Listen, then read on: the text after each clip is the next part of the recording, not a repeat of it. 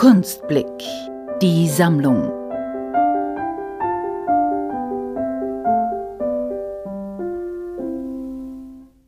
Ich bin Nadine Wölk. Ich habe vor einer halben Ewigkeit hier in Dresden Kunst studiert und mein Diplom 2006 gemacht, war Meisterschüler bei Martin Hohner bis 2008. Also es hat mich wegen dem Studium hierher verschlagen. Ich wollte Kunst studieren und zwar mit einem soliden Grundstudium. Das ging damals in München nicht, weil davor war ich in München, habe noch was Seriöses gemacht, Grafikdesign. Und dann hat es mich hierher verschlagen und ich habe das eigentlich immer nur so als Zwischenstation gesehen. Und jetzt bin ich schon über 20 Jahre hier und kann das gar nicht glauben. Hatte ich nie vor. Ist jetzt einfach passiert. und ich komme ursprünglich aus Thüringen und da ist es echt schwierig. Also Jena, wo ich herkomme, wirklich was mit Kunst zu machen. Galerien, Museen, Museumsdichte ist da gering. Man kann da Kunstgeschichte studieren, aber es ist eher auf andere Sachen, Forschung, Technik, Medizin, sowas ausgelegt.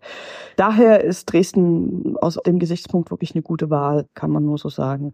Und ich arbeite jetzt seit ja, fünf Jahren als freie Dozentin.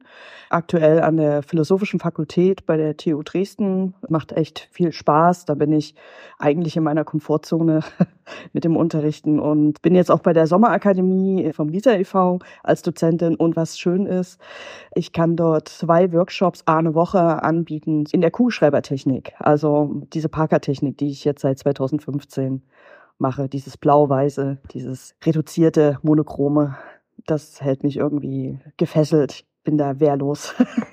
Meine Kunst? Ich habe mich immer so als Malerin gesehen, aber vielleicht auch hängt das mit meinem Umzug vor fünf Jahren zusammen. Seitdem habe ich Arbeit und Wohnen zusammen arbeite ich eher grafisch und das auch sehr großformatig. Also die größte Kugelschreiberarbeit, die war 1,50 Meter auf 3,10 Meter. Also das war körperlich. So viel Yoga kann man gar nicht machen, ja, um da gut zu überstehen. Das war wirklich ein Kraftakt. Also das ist auch eine ganz komische Geschichte. 2015 hatte ich noch ein anderes Atelier und wir haben dort eine Schule reingegründet. Das waren zwei Räume. Der eine war Durchgangsraum, der andere war so ein kleines angeschlossenes Lager. Und ich habe mich zeitlich verplant gehabt oder ein Termin ist ausgefallen, so dass sich das überschnitten hat mit einem Kurs von Theaterleuten. So habe ich mich zurückgezogen in dieses kleine Lager und dachte, ich bleibe jetzt die zwei Stunden hier und zeichne, fange jetzt schon mal an. Und habe aber völlig vergessen, dass meine ganzen Stifte noch draußen lagen in dem großen Raum. Und habe dann einfach gedacht, ja, da machst du jetzt schon mal den Hintergrund und der kann, hatte ich eh vor, so bläulich zu machen. Und so ging das los. Und dann habe ich in diesen zwei Stunden 嗯，tatsächlich ganz schön Strecke geschafft. Und als sie dann weg waren, der Raum wieder frei war und ich eigentlich meine Stifte holen wollte und ich zurückkam, habe ich diese Grafik gesehen, dass das total spannend ist. Also das nur in diesem Blau. Und dann habe ich gedacht, ich probiere das jetzt mal. Ich ziehe das einfach mal durch. Und damals hatte ich aber auch noch nicht dokumentenechte Kugelschreiber. Ich habe auch noch nicht gewusst, dass Kugelschreiber blau nicht gleich blau ist. Also da hat jeder Hersteller sein eigenes Blau. Und da gab es manchmal auch so Farbverschiebungen, die man abends im Atelier gar nicht bemerkt hat und dann am nächsten Tag. Das war alles nicht schön. Und heute bin ich da wesentlich professioneller. Also ich habe nur noch die Dokumenten echten und Schneider, die haben ein sehr schickes, seriöses Blau, so wie ich das mag. Ja, und zu meiner Arbeit, der Mensch ist für mich zentral wichtig.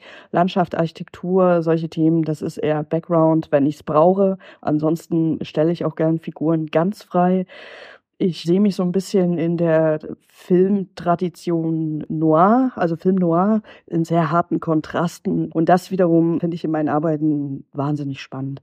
Dieses Monochrome, also dieses Blau-Weiß, ich kann es nicht beschreiben.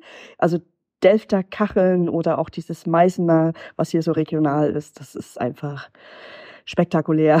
Das holt mich immer wieder neu ab, kann mich da wirklich nicht entziehen. Der Titel Shining, Römisch 3 und dann noch in Klammern Raccoon. Also ich mag es sehr, so kryptische Titel, die sich nicht gleich erschließen. Also Waschbär ist ja klar, aber Shining, das meint einfach zum einen die Beleuchtung, dieses Schimmern, dieses Licht von der Seite oder von oben. Jeder kennt ja diesen Film mit Jack Nicholson war das, das Daniel Kubrick, was dann völlig eskaliert. Und Shining meint ja eigentlich so diese Vorahnung. Man weiß schon, was morgen passieren wird oder dieses Hellseherische. Und das so einem Waschbär anzudichten, finde ich schon sehr lustig. Technik und Maße Kugelschreiber auf Papier. Ich mag es auch sehr, auf Briefpapier, Firmenpapier, irgendwelchen Dokumenten was zu tun, weil da verortet man das einfach ganz anders. Und in dem Fall ist es ein altes Briefkuvert vom Kunsthaus Dresden.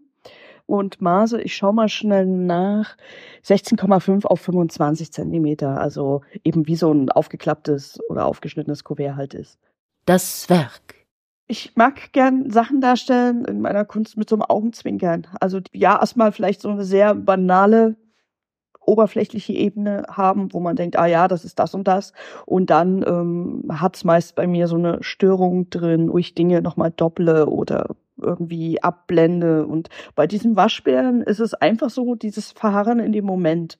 Also man weiß nicht so richtig. Also der Betrachter ist so, ich will nicht sagen auf Augenhöhe, aber er ist dem Bär ziemlich nah und ist auf so einer verlassenen Straße, ich würde jetzt sagen in eher so einer Kleinstadt.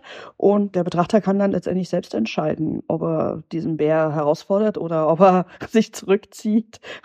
Es ist halt auch so ein Nachtschwärmer, der ist unterwegs und zieht so sein Ding durch, kann man sagen. der Waschbär hat auch so einen erwartungsvollen Blick.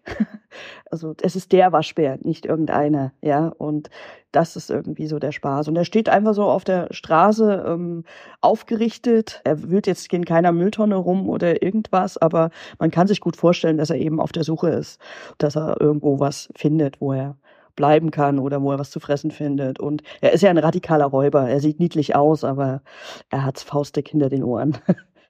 Warum ich etwas für die Kunstblicksammlung gebe. Vorgeschlagen hat mich ja eine gute Freundin, Adina Riegmann, mit der habt ihr ja auch schon Podcast gemacht. Und die war der Meinung, das passt super. Ich unterstütze sowas gerne, wenn es für einen guten Zweck ist und wenn es dann noch irgendwie in gute Hände kommt, in eine schöne Sammlung.